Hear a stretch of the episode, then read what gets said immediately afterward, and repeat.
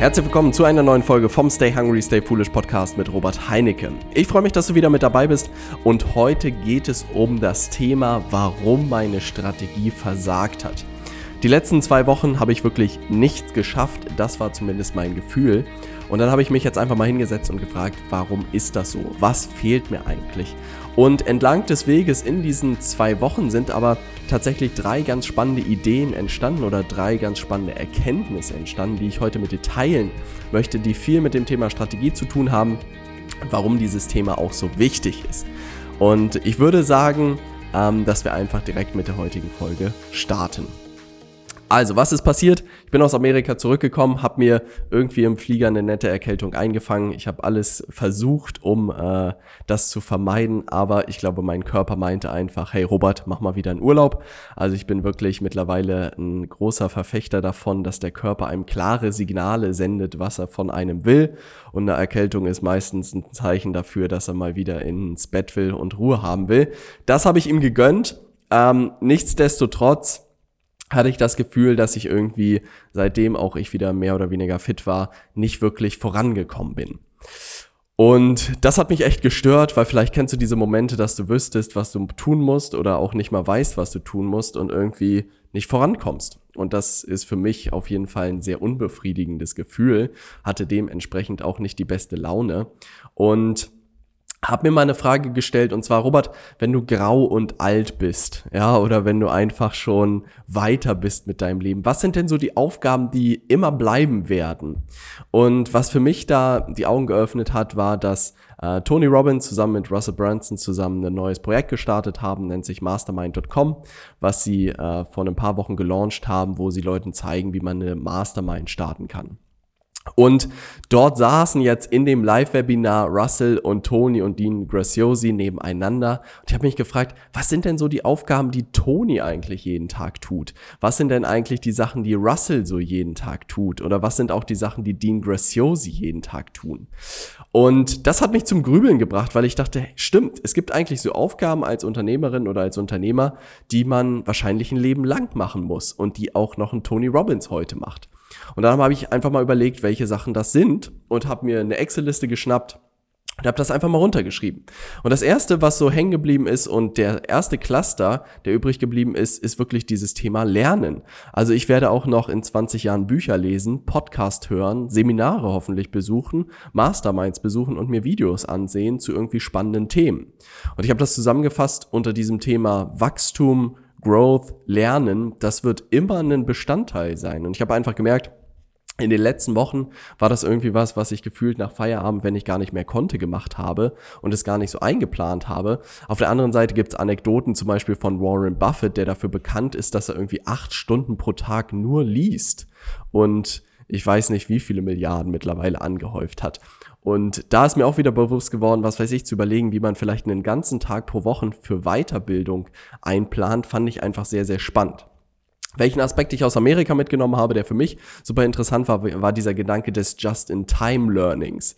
Also nicht einfach irgendwelche Bücher zu lesen oder irgendwelche Podcasts zu hören, sondern wirklich zu überlegen, was ist aktuell meine größte Herausforderung, was ist mein Thema jetzt gerade und sich dann die Informationen dazu zu suchen und das sich alles rein zu knallen.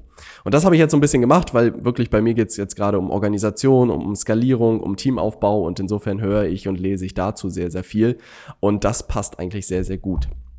Dann das zweite Thema, was glaube ich auch immer ein Thema sein wird, ist das Thema ähm, organisch Leute zu gewinnen. Also das bedeutet, wie kriege ich, wie mache ich Leute auf mein Angebot aufmerksam? Und da gibt es eine coole Methodik, äh, von Russell, die ich gelernt habe, dass man wirklich sich Partner sucht, dass man Leute interviewt, in seinem Podcast zum Beispiel.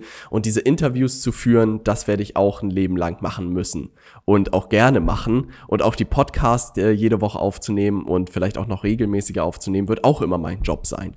Also das bedeutet, diese Komponente bleibt auch immer. Dann das Thema Team ist meiner Meinung nach auch ein wichtiges Thema, was meiner Meinung nach immer ähm, bleibe, obwohl, ja, hier habe ich das besser strukturiert. Ja, Team bleibt auch immer, also ich glaube auch, immer einen Blick darauf zu haben, die richtigen Leute zu rekrutieren, sie zu halten, die richtige Strategie zu entwickeln, ist, glaube ich, als Unternehmer auch äh, zwingend notwendig. Ich glaube, man kann über die Zeit auch Leute finden, die einem da viel abnehmen, aber so die Key Player, die muss man wahrscheinlich selbst besessen. Genau, Content war das davor. Also wirklich die Podcast-Show, Facebook-Videos, zum Beispiel Videos für hm, Facebook-Werbeanzeigen, die Interviews zu führen, das wird immer mein Job sein. Dann der dritte Punkt, genau, wir hatten Learning, wir hatten Content, wir hatten Team. Der dritte Punkt, nee, der vierte ist Angebote zu entwickeln. Also das, was ich jetzt lernen durfte, ist, und was, das ist etwas, was ich zum Beispiel in Deutschland vermisse und was man in Amerika sieht. Und wenn du schon mal in Amerika warst, dann ist dir das vielleicht auch unbewusst aufgefallen. Wenn du da den Fernseher einschaltest oder das Radio einschaltest, deren Werbungen, die verkaufen.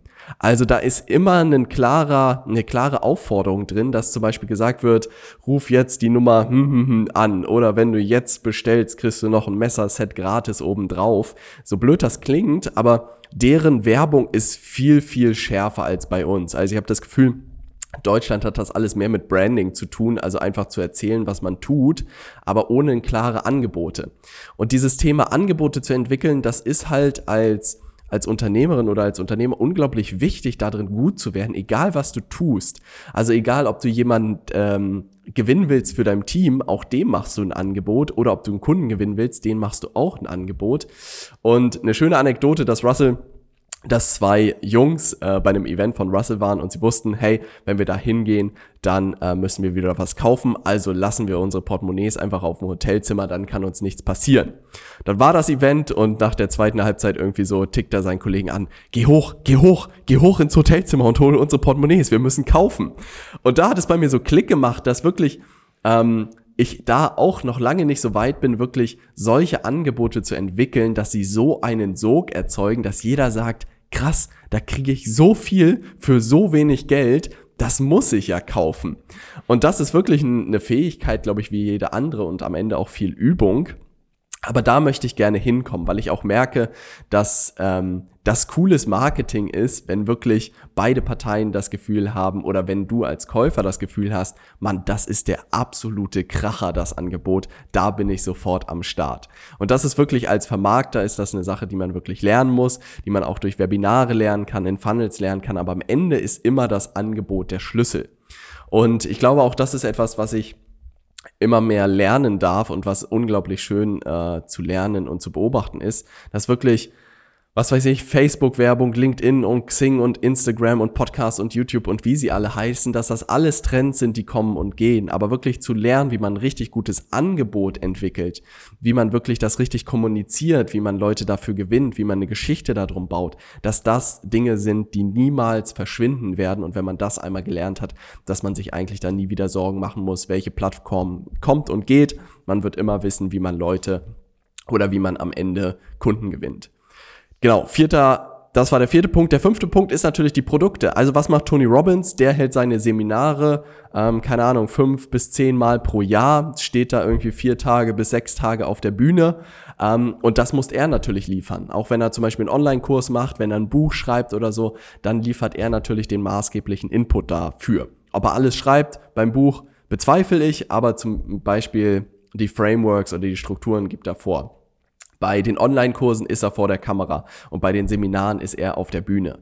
Also das bedeutet, was sind eigentlich die Tätigkeiten, die für dich und für mich als Unternehmerin oder als Unternehmer übrig bleiben? Es ist wirklich konstant zu wachsen und zu lernen. Das wird man nie abgeben können. Dann ist das das Thema wirklich Content, dass man wirklich ähm, irgendwie eine Show hat, und da bin ich ein ganz großer Verfechter von. Bei mir ist es der Podcast, den wir auch ab August wirklich nochmal weiter ausbauen werden und so eine zweite Staffel äh, jetzt einläuten, wo ich mich unglaublich drauf freue.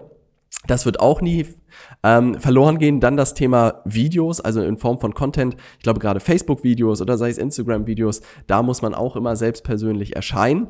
Dann Angebote zu entwickeln, das wird dir auch schwierig jemand abnehmen können. Das können natürlich auch andere Leute irgendwie über die Zeit machen, aber zum Beispiel Webinare zu halten. Auch Tony Robbins saß bei diesem Live-Webinar da selbst vor der Kamera. Das wird dir auch niemand abnehmen können oder das wird uns niemand abnehmen können. Dann sowas wie Funnels und so, da kann man überall Leute finden, aber das Programm zu liefern oder das Produkt zu liefern, was du hast, musst du auch machen, sei es vor der Kamera, dein Programm aufzunehmen, sei es bei einem Workshop, sei es beim Seminar, sei es bei einem Event. Da musst du dann auch selbst vor Ort sein oder müssen wir selbst vor Ort sein und sein Team aufzubauen und zu halten. Da ähm, wird man auch ein Leben lang mit zu tun haben. Aber das, diese Übung hat mir unglaublich geholfen, mal zu verstehen, was ist sozusagen ähm, was wird der Robert in fünf Jahren vielleicht nur noch tun? Und vielleicht geht das viel, viel schneller auch schon in einem Jahr. Weil ich gemerkt habe, umso mehr man alles andere ausblendet und auch delegiert, desto schneller kann man sich auf die wirklich wichtigen Themen als Unternehmerin oder als Unternehmer auch konzentrieren. Und das hat mir unglaublich geholfen, ähm, wirklich mal diese fünf Aufgaben zu machen. Und das war eine coole Übung in Amerika. Und vielleicht ist es bei deinem Geschäftsmodell wirklich was anderes, was du machen musst. Aber ähm, die Übung war, er hat einfach gesagt, schreibt mal eure Big Five auf. Was sind eure fünf Aufgaben, die ihr machen wollt und bei denen ihr wirklich unverzichtbar auch ein Stück weit seid. Und er meinte auch, eure Liste sind wahrscheinlich die Big 723 am Anfang, wenn man unternehmerisch startet oder wenn man das schon ein Weilchen macht, weil man einfach alles tut, aber wirklich mal zu überlegen, was sind die fünf Sachen, die man euch nicht wegnehmen kann oder die man nicht delegieren kann und die auch wirklich dafür sorgen, dass das Unternehmen ähm, vorangeht. Die Übung fand ich super spannend und da, wie gesagt, sind bei mir Learning, Content, Offers, Products und Teamball rausgekommen und ich merke, umso mehr ich mich auf diese Themen konzentriere, ähm, desto besser.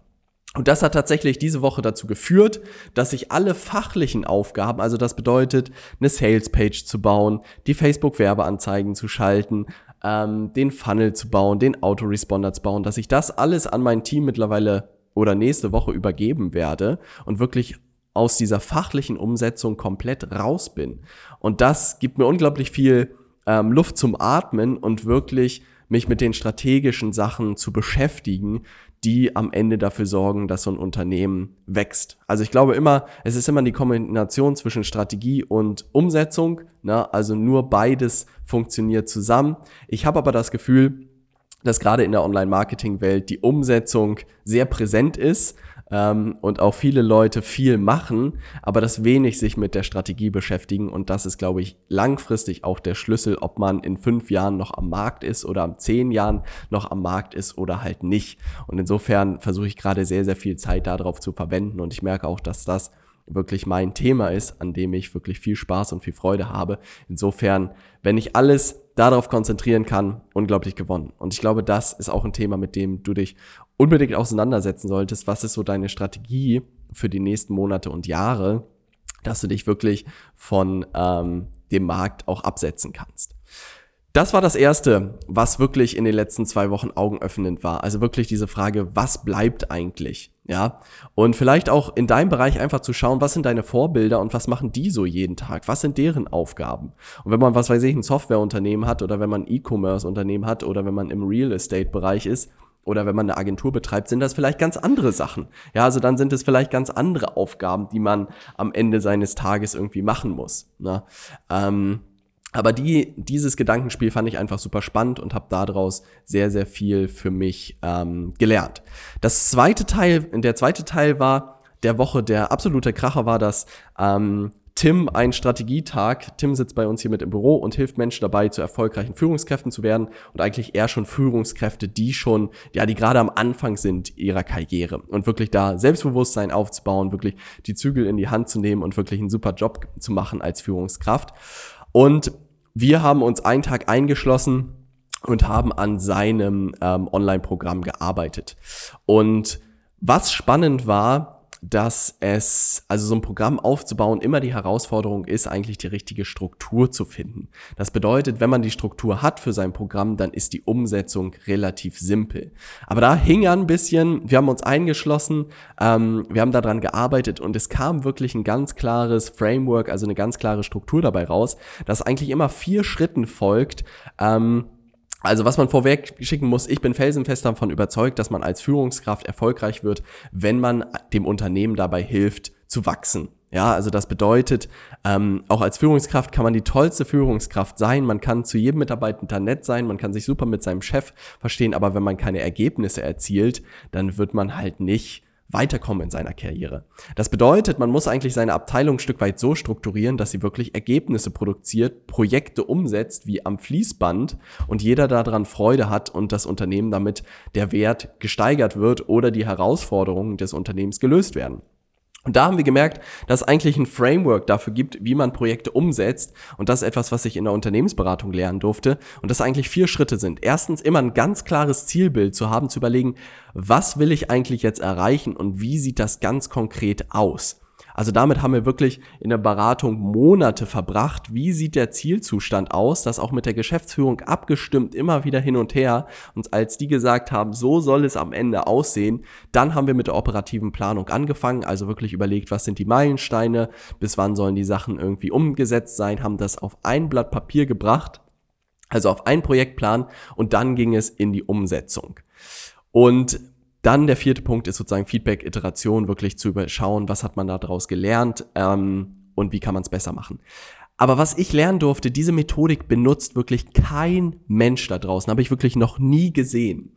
Aber was ich merke, wenn man sich wirklich mal auch einen Monat damit beschäftigt, was ist eigentlich der nächste Zielzustand, den ich erreichen möchte, wo möchte ich eigentlich hin und wirklich sich ganz konkret überlegt, was brauche ich alles dafür, dass dann die Umsetzung wirklich nur noch Tage dauert. Und ich werde dir auch gleich verraten, wie das funktioniert ist. Auf jeden Fall ist diese Struktur aus dem Tag mit Tim rausgekommen und wir saßen da beide wirklich mit leuchtenden Augen, weil wir dachten, hey, das haben wir schon irgendwie immer intuitiv gemacht, aber wir hatten nie wirklich die Struktur dafür und hatten es nie auf einer Seite so einfach dargestellt.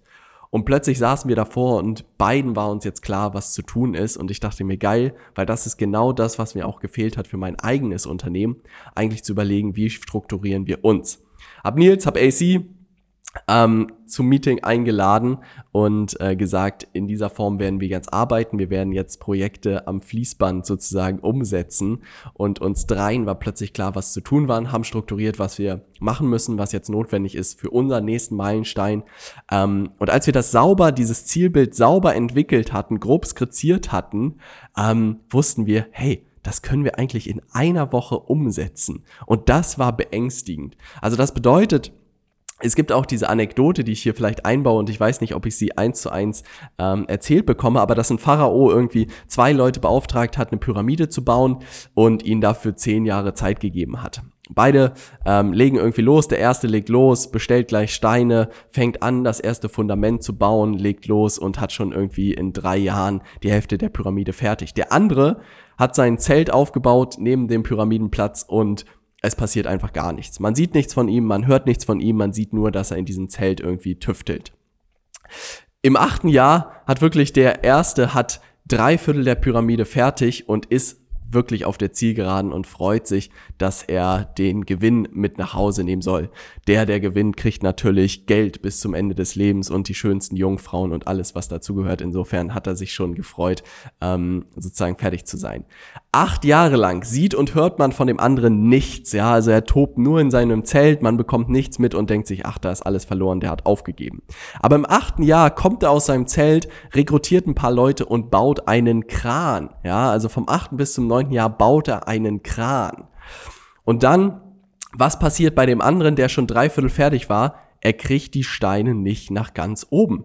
Er kriegt die Spitze nicht gebaut und bleibt einfach stecken. Was passiert bei dem anderen? Im neunten Jahr baut er nicht nur das Fundament, baut er nicht nur Dreiviertel der Pyramide, sondern hat auch den Kran, um die Pyramide fertigzustellen. Was soll das zeigen? Acht Jahre hat er sich mit der Strategie und dem Zielbild beschäftigt und hat dann in zwei Jahren das Gesamte umgesetzt. Der andere hat einfach blind losgelegt, ohne sich Gedanken darüber zu machen, was alles passieren kann, wie das Endergebnis aussehen soll und sich gefragt hat, was könnte irgendwie daneben gehen und ist gescheitert. Und das merke ich jetzt auch, dass ich wirklich mich verdammt viel damit beschäftige eigentlich und dass es gar nicht was mit faul zu tun hat, sondern einfach mit Resourcefulness hat das Tony Robbins bezeichnet, sich wirklich Gedanken zu machen, wie kann ich mit meiner Zeit und meinem Budget, was ich habe, so effizient wie möglich umgehen. Und dass man sich wirklich viel damit beschäftigt, wo will man eigentlich ganz konkret hin, was braucht man dafür und dass man dann auch immer den kürzesten Weg findet. Und das bedeutet, was machen wir jetzt? Wir haben dieses Framework genommen, werden uns nächste Woche wirklich komplett vier Tage einsperren hier zu dritt im Meetingraum werden diesen Prozess einmal komplett durchspielen und werden Mitte Juli ein neues Programm launchen und werden nächste Woche dafür den Grundstein legen, alles, was dafür notwendig ist, umsetzen jetzt die nächsten drei Wochen. Ähm, und ich freue mich unglaublich darauf. Und weil wir da das erste Mal nach dieser neuen Arbeitsweise arbeiten können und gucken können, wie gut dieser Prozess funktioniert und ich einfach merke, dass das der Schlüssel sein wird, um jetzt weiter zu wachsen. Worum wird es in diesem neuen Programm gehen? Ich will noch nicht zu viel verraten, aber für jeden, der darüber nachdenkt, wirklich den ersten Schritt in Richtung eigenes Online-Business zu gehen, der ähm, wird dort glücklich werden und fündig werden, wird alles an die Hand bekommen, um da den ersten Schritt zu gehen. Ich freue mich unglaublich darauf, weil wirklich das ist etwas, was meiner Meinung nach gefehlt hat, mir gefehlt hat, wirklich ein Einstiegsprodukt für Leute zu entwickeln, den ersten Schritt zu gehen und für jeden, der wirklich mit seinem Wissen am Ende sein Geld verdienen möchte. Das ist etwas, was ich heutzutage auch tue, dass ich wirklich mit meiner Erfahrung und meinem Wissen mein Unternehmen aufgebaut habe und für jeden, wenn du dir das vorstellen kannst, dann ist das genau das Richtige für dich. Ich will noch nicht zu viel verraten, da wird in der nächsten Zeit viel kommen. Wir werden uns erstmal nächste Woche einsperren. Aber um das nochmal kurz zusammenzufassen für dich, also wirklich stell dir mal die Frage, was bleibt, ja, am Ende des Tages, wenn du irgendwie dein Projekt gefunden hast, was sind so die Tätigkeiten, die irgendwie deine Aufgabe sein werden? Zweitens dann wirklich zu überlegen, was ist so das klare Zielbild? was in die, dass du sozusagen in dem du gegen arbeitest, ja, also wo willst du hin? Ja, das operativ dann zu planen umzusetzen und dann einfach immer besser zu werden. Ähm, das ist wirklich nur die Tipps, die ich dir in dieser Folge mitgeben kann, weil es mir unglaublich geholfen hat, mal zu überlegen, wo will man eigentlich hin und dann es rückwärts zu rechnen.